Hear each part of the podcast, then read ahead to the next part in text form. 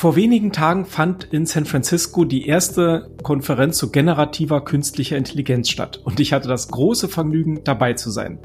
Und über die Konferenz erzähle ich heute hier in dieser Podcast-Folge. Ich bin Frank Sarotnik. Ich bin Experte für das Texten mit Hilfe von künstlicher Intelligenz. Außerdem sorge ich dafür, dass die Technik, die man für das Online-Business benötigt, richtig funktioniert. Ich bin Simone Sarotnik. Ich bin Expertin für Suchmaschinenoptimierung und Suchmaschinenwerbung. Ich sorge dafür, dass Webseiten bei Google oben ranken. Frank, du bist ja vor wenigen Tagen aus Amerika zurückgekehrt und voller Eindrücke gewesen. Also es sind nicht nur Eindrücke, es sind auch Inspirationen, es ist Power, es ist Spirit. Ich habe so viel Energie auch mitgebracht von dieser Konferenz. Das ist wirklich unfassbar cool gewesen ich möchte einfach mal so ein bisschen erzählen, was dort passiert ist. Also es war eine Konferenz über generative künstliche Intelligenz und auch den Begriff muss ich ganz kurz erklären. Also KI ist ja oder künstliche Intelligenz ist ja wirklich ein sehr weit gefasster Begriff. Da sind ja viele Sachen inzwischen drin, vom selbstfahrenden Autos über Medizintechnik und, und, und, sehr, sehr viel. Und generative künstliche Intelligenz, was ja das Thema der Konferenz war, das ist eine künstliche Intelligenz, die neue Sachen erschafft, also Texte schreibt, Bilder generiert. Und das war so das Hauptthema. Wie kann man diese künstliche Intelligenz einsetzen? Wo sind Herausforderungen im Moment? Wo müssen wir als Menschen uns positionieren? Und was gibt es Neues auf diesem Gebiet? Das mal ganz grob umrissen. Das klingt spannend. Das, das war auch, äh, das war auch spannend und vor allen Dingen war es an vielen Stellen für mich etwas unerwartet.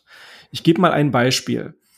Es war zum Beispiel der YouTuber und TikToker Zack King mit äh, an Bord. Er hat die erste, den ersten Vortrag gehalten. Und Zack King macht sehr außergewöhnliche, kurze, kleine Videos. Die Videos sind aber alle im traditionellen Sachen gemacht. Also er hat wirklich eine Kulisse. Er baut eine Kulisse auf. Er hat Personen und er arbeitet eigentlich nicht mit ähm, ja, wie soll ich sagen, also mit CGI oder CGI-Effekten. Also er arbeitet wirklich ganz, ganz traditionell. Und da hat mich schon gewundert, wie er so seinen Vortrag angefangen hat. Wo kommt jetzt der Bezug zur künstlichen Intelligenz? Und das war wirklich spannend, weil er Beispiele gegeben hat, wie er KI im kreativen Prozess ausnutzt und benutzt und benötigt. Und zwar der kreative Prozess läuft eben so, dass sie wirklich mit Hilfe einer KI herangehen und sagen, was sind neue Ideen? Was könnten wir machen? Lass uns da mal Thema suchen. Lass uns Themen einfach von der KI geben. Ich habe die Idee, so ein Stichpunkt und dann gibt die KI halt ihm immer weiter raus. Und das ist bei ihm so ein iterativer Prozess, der läuft dann mehrere Stufen und am Schluss hat er dann letztendlich diesen ja, diesen Prozess verkürzt und geht dann erst an das Drehen seiner eigentlichen Videos, die er ganz traditionell dreht. Und das fand ich absolut faszinierend, wie der Zack King da arbeitet und so an seine Sachen herangeht. Absolut fantastisch. Hat mir sehr gut gefallen. Ja, da höre ich jetzt aber raus, dass im Prinzip ja für den Zack King halt auch trotzdem noch viel Arbeit übrig bleibt. Also, dass die KI ihn jetzt nicht arbeitslos macht, was ja auch so ein Angstszenario ist, ne? dass viele sagen, boah, jetzt kommt die KI, wir verlieren unsere Jobs und können jetzt nichts mehr tun, sondern ich höre so raus, dass einfach ähm, das als Hilfsmittel auch eingesetzt wird, um dann effizienter zu arbeiten. Aber der kreative Prozess an sich, der bleibt beim Menschen. Ist da ja, mein genau. Eindruck richtig? Ja, ist richtig. Und das hatte mich auch äh, gewundert, weil ich hatte eigentlich erwartet, äh, dass er mehr darüber erzählt, wie er KI noch im eigentlichen Produktionsprozess einsetzt. Aber das war tatsächlich gar nicht. Ja, der Produktionsprozess seiner eigentlichen Videos sind ganz traditionell mit äh, Kulisse und Kamera. Ja. Und der kreative Prozess vorne, da ist die KI bei ihm eine unterstützende, ein unterstützendes Instrument ich fand halt sehr verblüffend, wie er das erklärt hat, wie lang dieser Prozess trotz der KI ja immer noch ist und wie viele Leute damit eingebunden sind. Aber interessant war eben auch zu sehen oder zu hören, wie schnell sie auf neuere Ideen kommen und dieser Ideenpool, der sich dann halt aus äh, den aus seinem Team plus der KI ergibt, der war eben, der bringt dann eben auch diese Resultate. völlig richtig, genau. Also der hat ja auch ein großes Team. Ne? Also die KI hat da äh, jetzt nicht dazu beigetragen, dass er sein Team verkleinert. Wie ist denn das, äh, wurden denn auf der Konferenz dann auch diese ethischen Aspekte angesprochen? Wie gesagt, Menschen haben Ängste, dass sie eben durch die KI ihre Arbeitsplätze verlieren, ersetzbar werden. Das ist ja schon eine ganz große Diskussion über die Ethik, über die, den Umgang miteinander. War das auch Thema auf der Konferenz? Das war auch Thema der Konferenz und zwar nicht zu knapp. Das war wirklich für mich sehr interessant zu sehen, wie tief sich dort äh, beschäftigt worden ist, schon in der Vergangenheit und wie man in Amerika an die ganze Sache herangeht. Und es gab einen Vortrag von Kevin Rose, heißt der. Das ist ein Tech-Journalist äh, vom, von der New York Times, der sich da schon sehr lange mit beschäftigt, der auch, sage ich mal, in dem ganzen KI-Thema beziehungsweise technologische Entwicklung sehr tief drin steckt.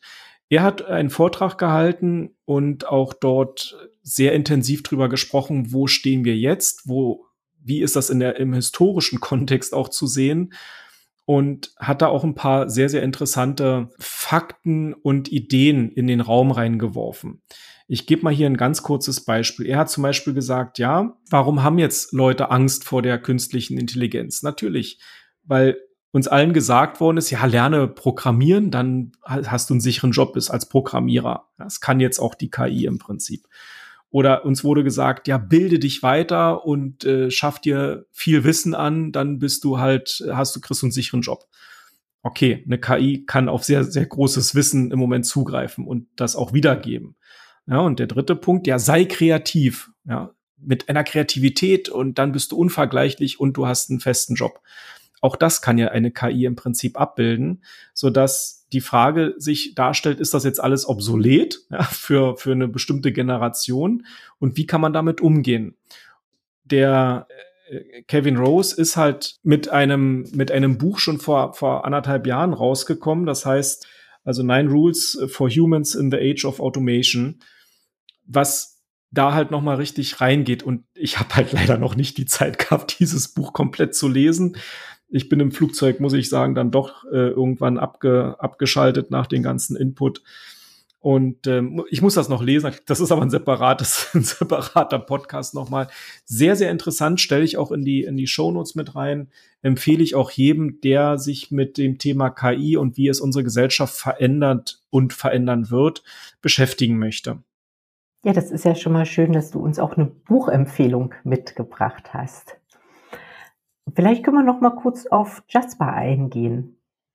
Das ist ja die KI, mit der wir unsere Texte schreiben. Was gibt es dort Neues? Die Leute von Jasper haben aus meiner Sicht den, den nächsten Riesenschritt gemacht in der Entwicklung von künstlicher Intelligenz, beziehungsweise auch in die Richtung Anwenderfreundlichkeit von künstlicher Intelligenz. Auf der Konferenz war ja die Produktvorstellung von, von Jasper und zwar hat Jasper das sogenannte Jasper Business vorgestellt. Jasper Business geht wirklich nochmal einen riesengroßen Schritt vorwärts, weil es mehrere Faktoren jetzt mit aufgenommen hat, auch das, was halt letztendlich die Leute immer sagen oder eben das, was halt Nachfrage da war. Äh, zum einen hat man eine Kollaborationsplattform geschaffen, so dass ich mit mehreren Leuten an meinen Texten und Textprojekten arbeiten kann. Ich habe damit die Möglichkeit zu verfolgen, wer schreibt an welchem Text. Ist der Text jetzt angefangen? Ist der freigegeben? Ist der final? Und ich weiß genau, wo der Status ist. Das macht natürlich dann Sinn, wenn ich in einer Firma bin, wo mehrere Leute an einem, an einem Projekten, an Textprojekten arbeiten. Das ist so der eine Punkt, um das Leben dort zu erleichtern. Der zweite Punkt, der ganz kurz angerissen wurde, ist eine API.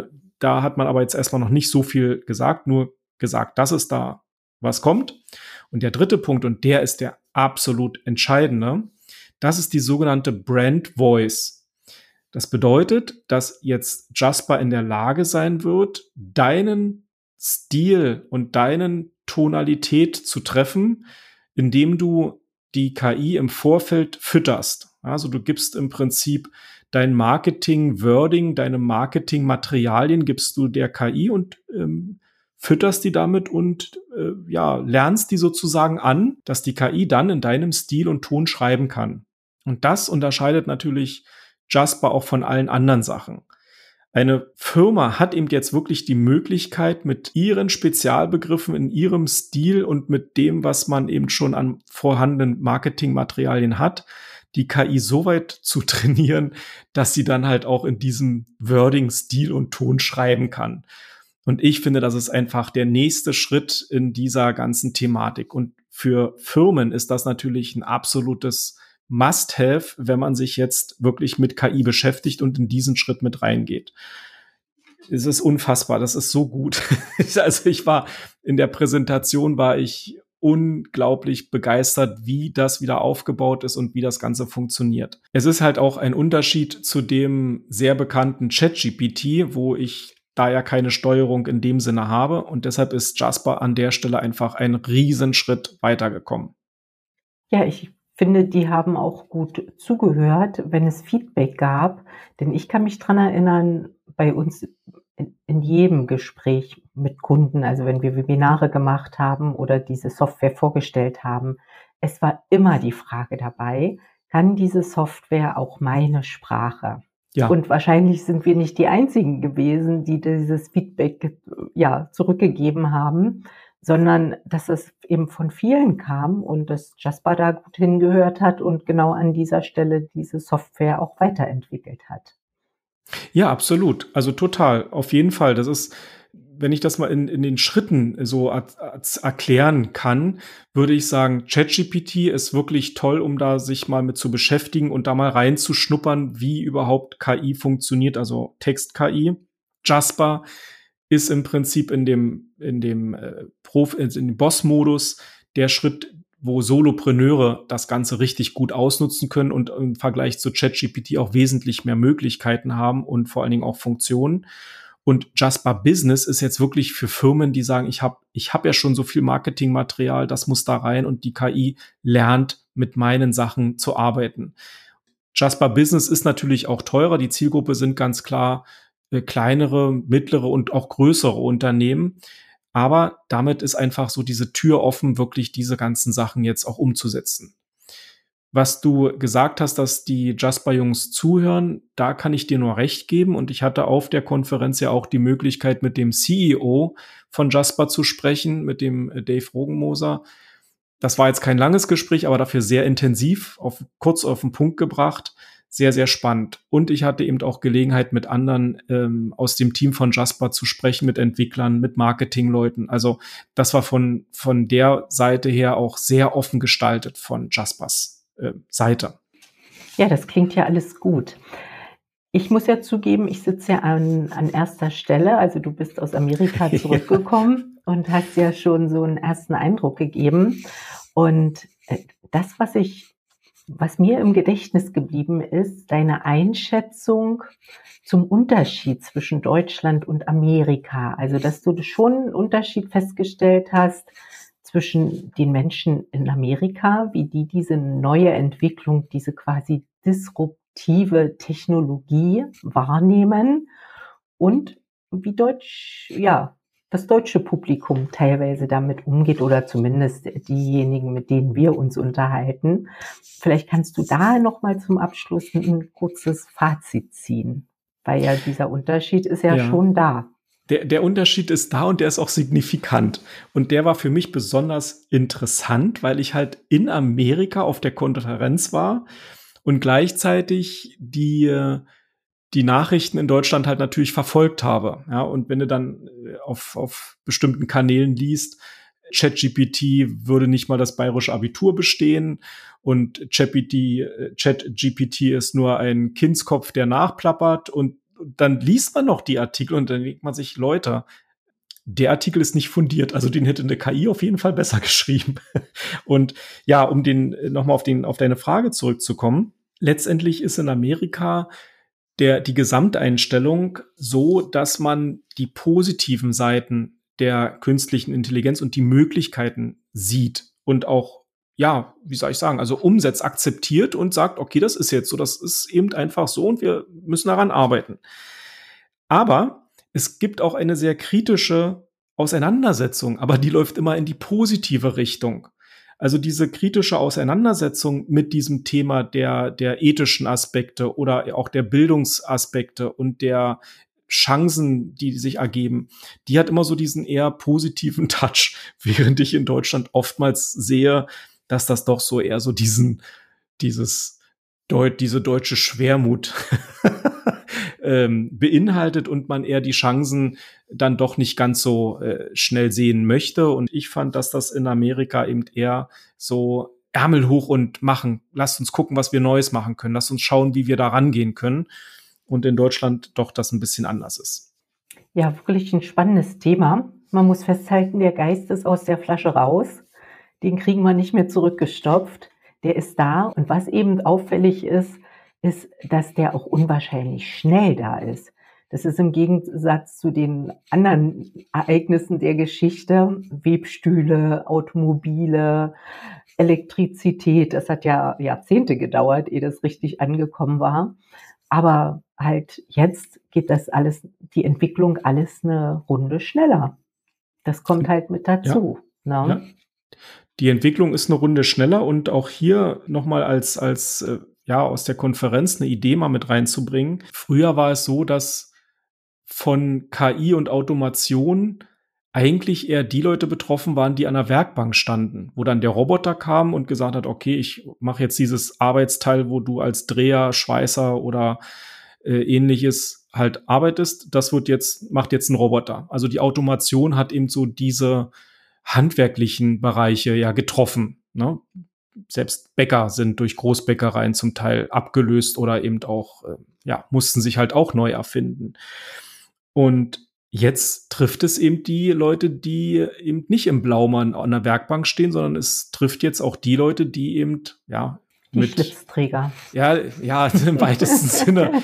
Also halt die Leute, die sich halt sicher gefühlt haben, weil sie dachten, ihre Arbeit ist nicht ersetzbar. Das ist natürlich eine echte Herausforderung. Und da würde in Amerika auch viel drüber diskutiert. Also innerhalb der Konferenz. Ich habe ja auch mit Journalisten gesprochen und das war immer ein Thema.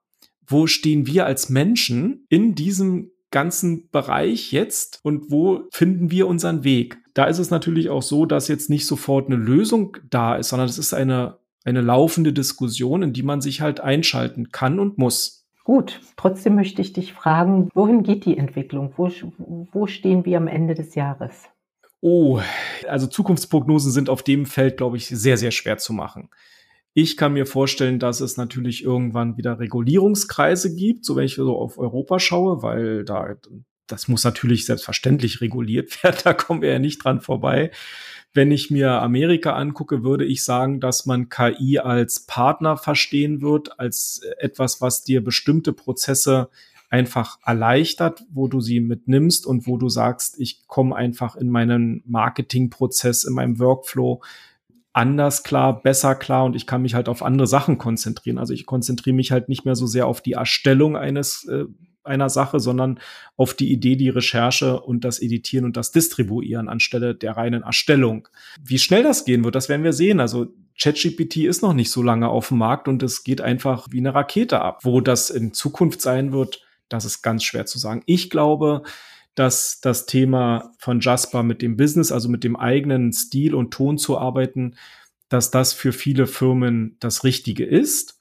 Aber wenn ich mir so den deutschen Mittelstand vorstelle, dann glaube ich, dass man da vielleicht aufwachen sollte, um die Möglichkeiten zu nutzen. Aber wir werden sehen, wie das dann wirklich in der Praxis funktioniert. Ja, und ich denke, einige sind auch schon aufgewacht und wach. Das, ich glaube, da nutzen schon mehr Firmen und speziell jetzt auch Online-Shops etc. die KI, als uns überhaupt bewusst ist. Also das ist meine Meinung. Ja, das ist Aber richtig. Und die haben auch einen Wettbewerbsvorteil. Ja, es wird Definitiv. sich voll vom Weizen drin. Ganz, ganz klar. Ich glaube auch, dass man in so kurzer Zeit einen sehr, sehr großen Wettbewerbsvorsprung sich erarbeiten kann, wenn man KI, generative KI oder generell KI, wenn man sie in seinem Unternehmen einsetzt, wenn man das an sich heranlässt.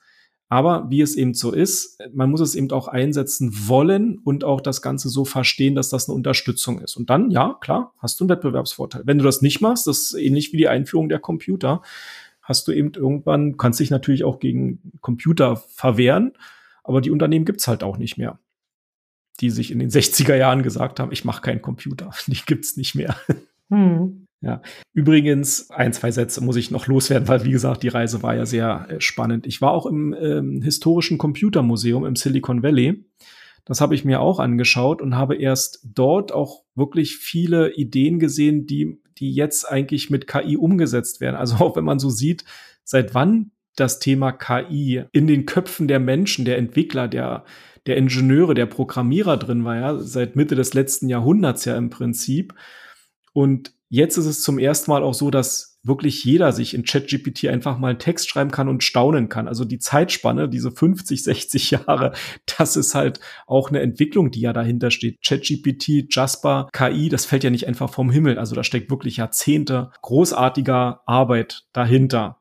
Und meistens halt auch aus den amerikanischen Ecken. Nicht alles, aber doch viel aus Amerika.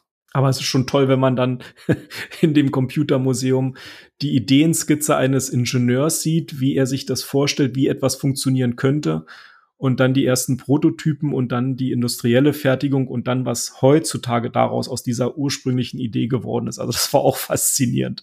Ja, also wie gesagt, das ist nochmal bloß so ein, ähm, so ein Einschub, äh, historisches Museum. War auch sehr, sehr spannend. Da können wir nur noch nebenbei erwähnen, genau, dass du auch im Silicon Valley warst, bei Google, aber das wollen wir jetzt gar nicht, dieses Highlight ähm, wollen wir jetzt gar nicht mehr nebenbei erwähnen, denn ich glaube, wir haben schon, ja, unser Häppchen war heute mal eine Vollkost.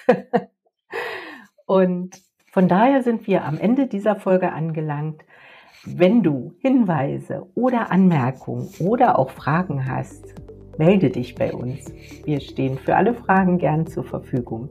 Abonniere gerne noch diesen Podcast oder hinterlasse uns ein Like. In diesem Sinne verabschiede ich mich bis zur nächsten Woche und sage Tschüss. Und in diesem Sinne sage ich für heute auch Tschüss und bis zum nächsten Mal.